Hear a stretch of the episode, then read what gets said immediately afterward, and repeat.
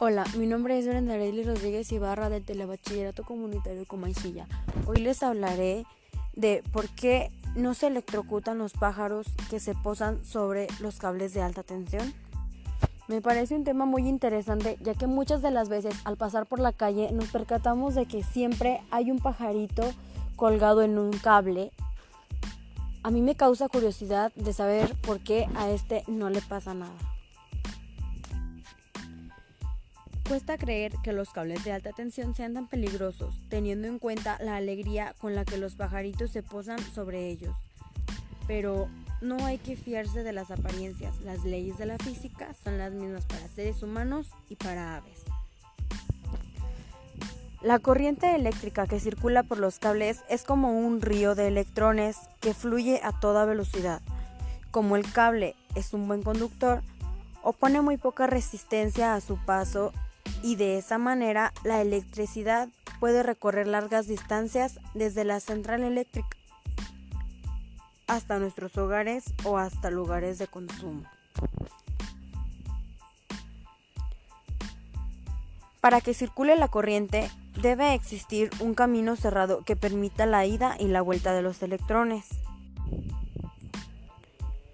Esa vuelta puede ser por otro cable o directamente por la tierra. Si cortamos el cable, se corta la corriente.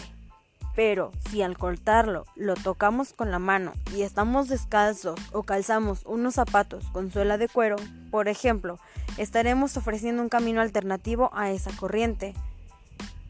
Esta pasará a través de nuestro cuerpo hasta la tierra, provocando la descargable experiencia de un calambrazo. Lo que más me está gustando de este tema es saber que la densidad de la corriente eléctrica pasa demasiado rápido, de que tiene que haber una ida y una vuelta. Eran datos que realmente yo desconocía.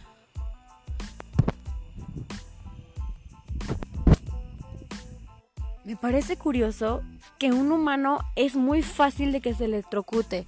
Sin embargo, un ave hay muchísimo menos posibilidades de que le pase algo con las corrientes eléctricas de un cable. En conclusión, ¿por qué no se electrocutan los pájaros? En un principio, el ave es muy pequeña y tiene muy pocas posibilidades de tocar al mismo tiempo el cable y la tierra los dos cables del tendido eléctrico. Lo normal es que el ave esté posada sobre solo un cable de tensión. Como todos sabemos, los cables tienen mínimo dos cables dentro y máximo tres. El ave solamente se para sobre uno y es por eso que ésta no puede electrocutarse fácilmente. Aparte de que es muy diminuta y no pesa, no hace que este se pueda reventar o causar una impresión grande. Muchas gracias por su atención. Les invito a seguirme en mi canal Las Ciencias de la Vida. Hasta pronto.